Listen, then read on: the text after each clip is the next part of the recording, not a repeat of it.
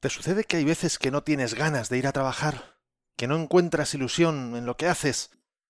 ¿Que te sientes falto de motivación profesional, en definitiva?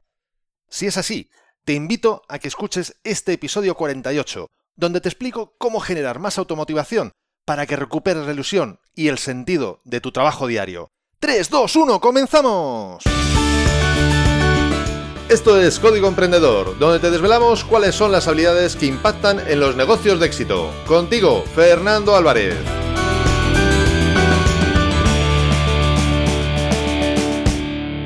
Aquí estamos, un episodio más, una semana más, siempre desde la trinchera, desde donde los emprendedores producen resultados, desde donde tiene lugar la acción.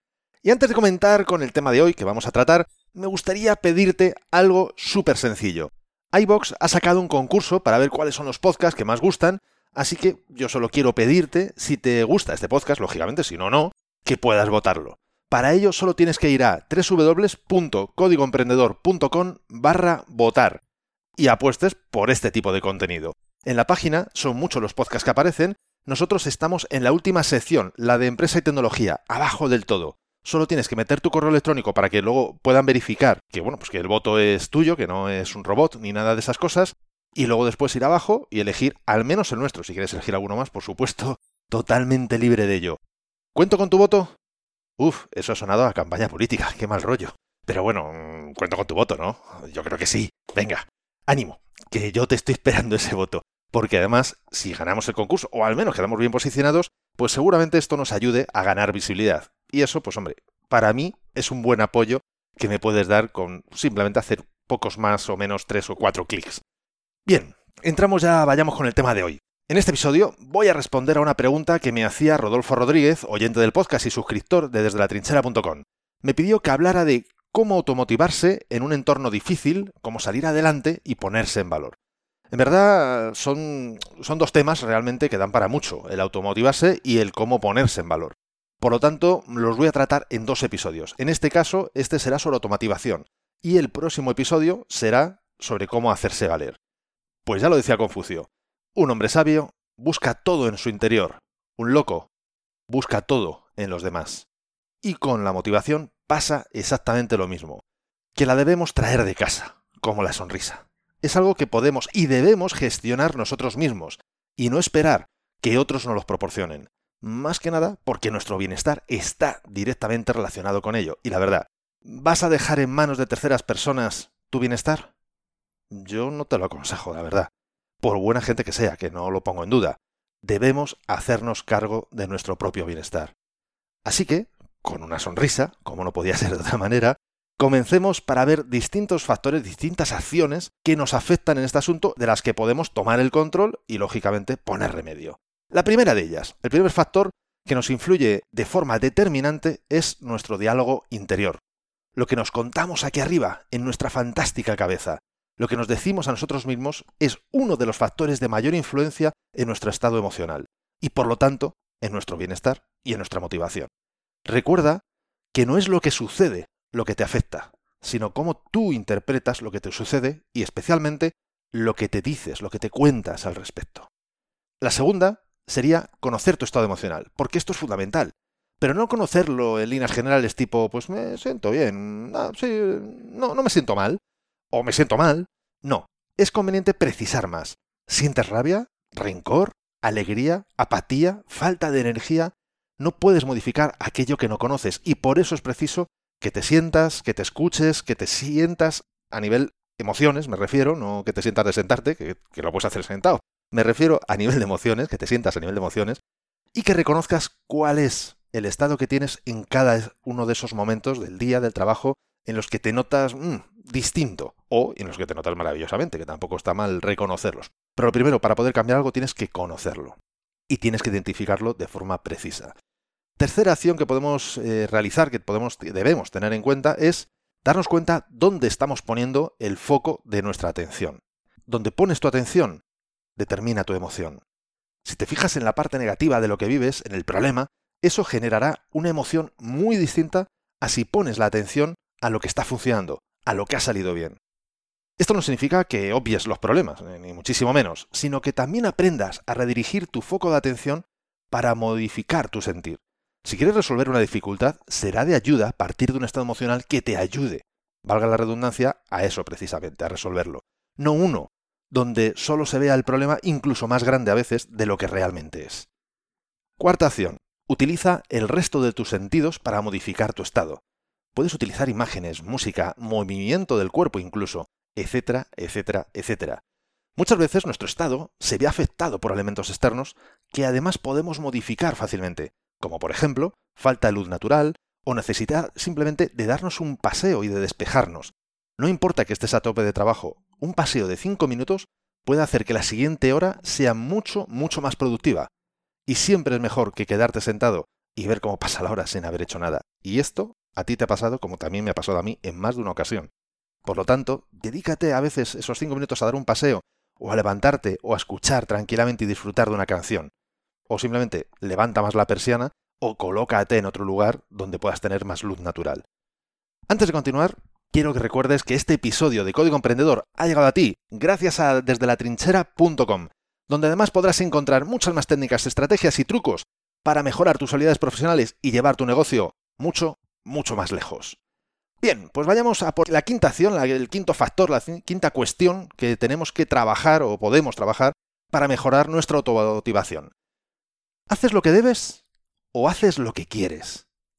Creo que nos pasamos la mayor parte del tiempo diciéndonos a nosotros mismos que hacemos lo que debemos. Tengo que hacer esto, tengo, debo de hacer lo otro, es que no me queda más remedio que hacer esta otra cosa. Y esto, la verdad, no es muy motivador, la verdad que no. Sería mucho más conveniente que encontráramos la forma de cambiar esos debo por unos quiero. ¿Quieres cobrar a final de mes? Entonces querrás trabajar cada día para que esto sea posible, ¿no?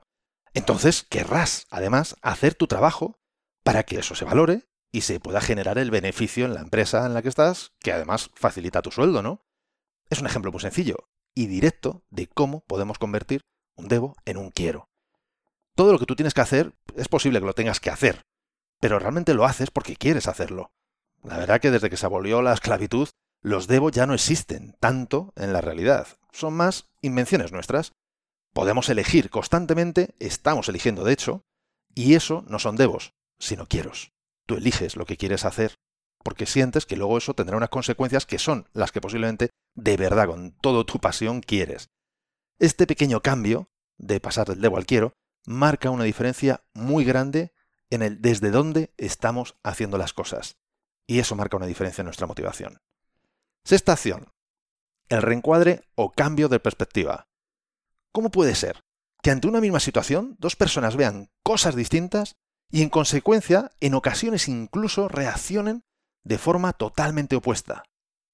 Porque una cosa es la realidad y otra muy distinta es lo que nosotros percibimos de la realidad. Tenemos que tomar conciencia que podemos ver las cosas distintas de como son. Podemos reencuadrar prácticamente cualquier situación.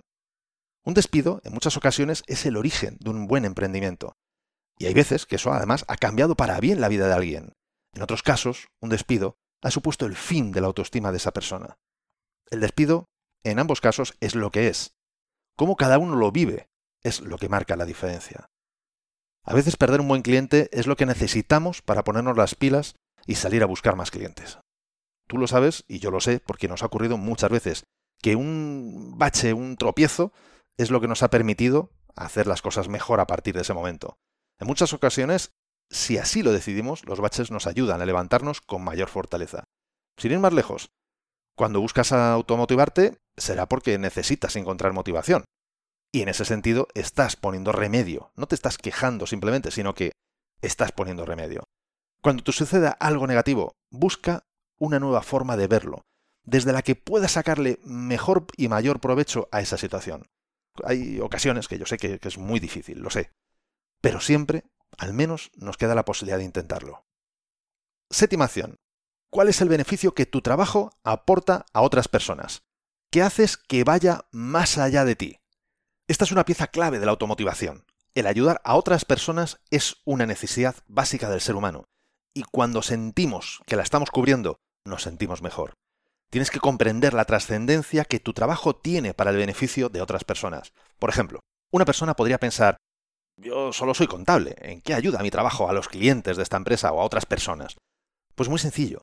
Tú haces el trabajo que permite que esa empresa funcione a nivel financiero desde la perspectiva de ordenar cada gasto, cada ingreso, etc. Y que esto se mantenga dentro, por supuesto, es la idea, de la legalidad. Es la idea, por supuesto. Además, prepararás los informes, entiendo que prepararás los informes, para que las personas que tengan que tomar decisiones lo puedan hacer de la mejor manera posible. Y con todo ello, muchas personas puedan cobrar su sueldo a final de mes y mantener sus familias.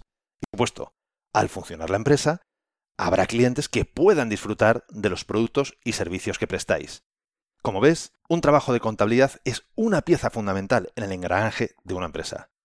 Si eres empresario o directivo, igualmente sucede. Todos, absolutamente todos los que están en una empresa, de un modo u otro, contribuyen al beneficio y el bienestar de otros, de terceras personas. Tienes que encontrar cómo lo estás haciendo tú, cómo estás contribuyendo tú al beneficio, al bienestar de otras personas. Octava acción, sé activo, no reactivo. El involucrarte por decisión propia, en lugar de hacerlo porque no te queda otra opción, siempre genera emociones más positivas. Te hace que de alguna forma te sientas más involucrado, más responsable. Y esto es un bálsamo para la motivación. No te quedes esperando a que las cosas pasen. Sé tú quien haga que las cosas sucedan. Si no me crees, pruébalo. Y ya me contarás si esta forma de actuar no te hace sentir mejor. Ya lo verás, pruébalo y estaré encantado que me lo cuentes. ¿Cómo ha sido el resultado? Novena acción. ¿Cuál es tu objetivo de hoy? Es importantísimo saber qué haces hoy lo necesario para poder avanzar. Importantísimo saber qué haces lo necesario cada día. Muy relacionada con la anterior, como puedes ver, en este caso la clave está en ser tú quien tome el control nuevamente. Ves que unas muchas veces están relacionadas con otras y esto precisamente lo va a hacer mucho más sencillo poder automotivarte.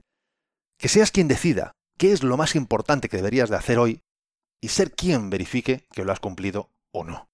En muchas ocasiones vamos llenando los días con lo que nos va surgiendo, sin una planificación, sin una estrategia. En ocasiones en estos tiempos modernos, con nuestra bandeja de entrada de correo electrónico o nuestros WhatsApp.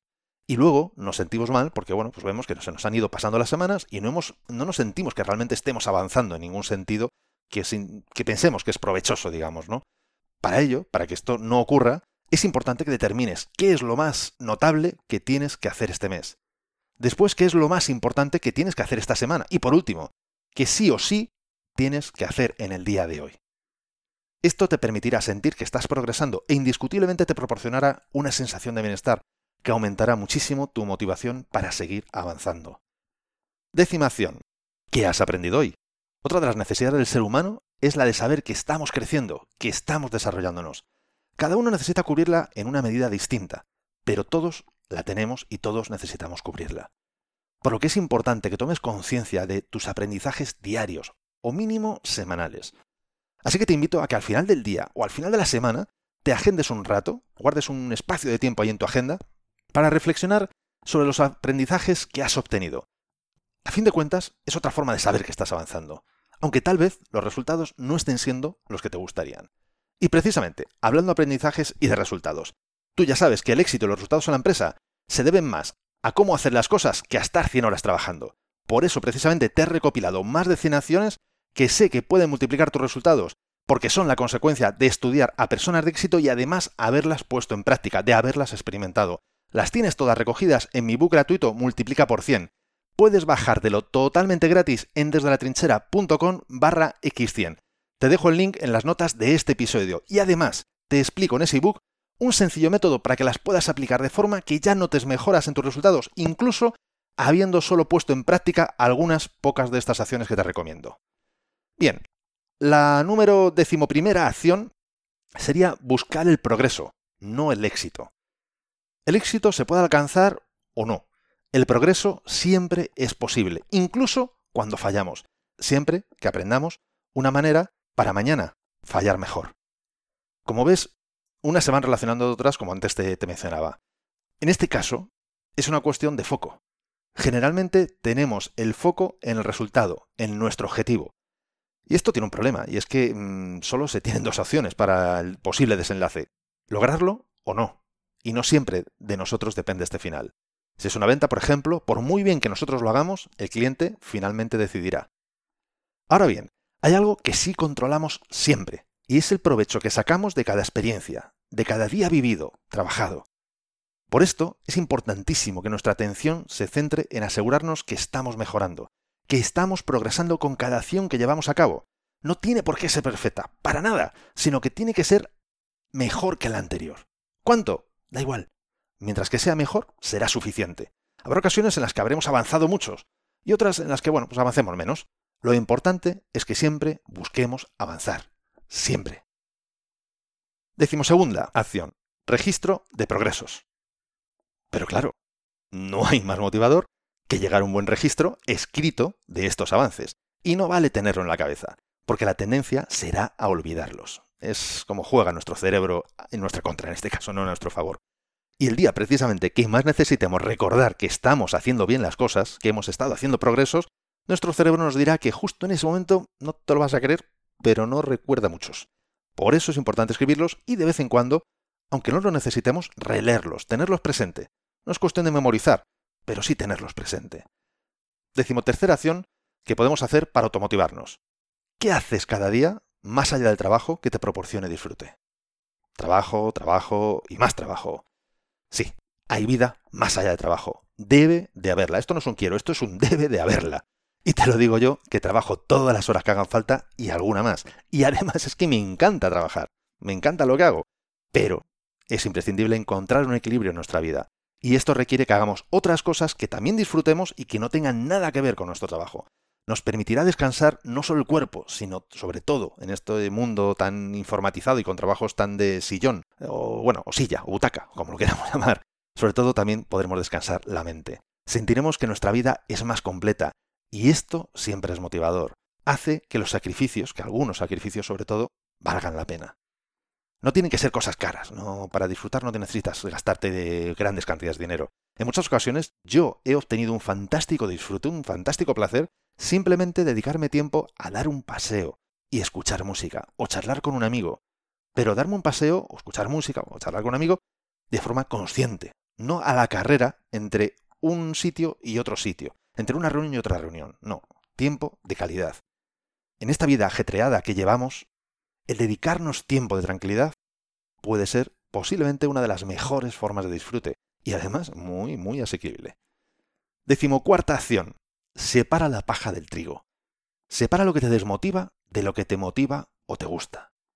Como no podía ser de otro modo, hablando de automotivación, es clave que vayamos tomando conciencia de qué acciones o cuestiones nos motivan y de cuáles no. Y no enumerarlas mentalmente, sino nuevamente escribirlas para así después poder coger unas y fomentarlas, porque no son positivas, y otras, buscar la forma de trabajarlas para minimizarlas, para que no mm, nos incordien tanto. La última acción que te recomiendo en este episodio, la decimoquinta, rodéate de personas positivas y activas, en tu empresa o fuera de ella. Desde pequeños aprendemos por imitación. Nuestro cerebro tiene las conocidas neuronas espejo que tienen la tendencia de imitar comportamientos y emociones que nos transmiten otras personas. El que nos rodeemos de personas positivas, activas, con buenas actitudes, siempre será una forma fácil de cambiar nuestro estado de ánimo, porque se hará de forma automática. Y nuestra tendencia será comportarnos como ellos, lo cual redundará doblemente en beneficio nuestro.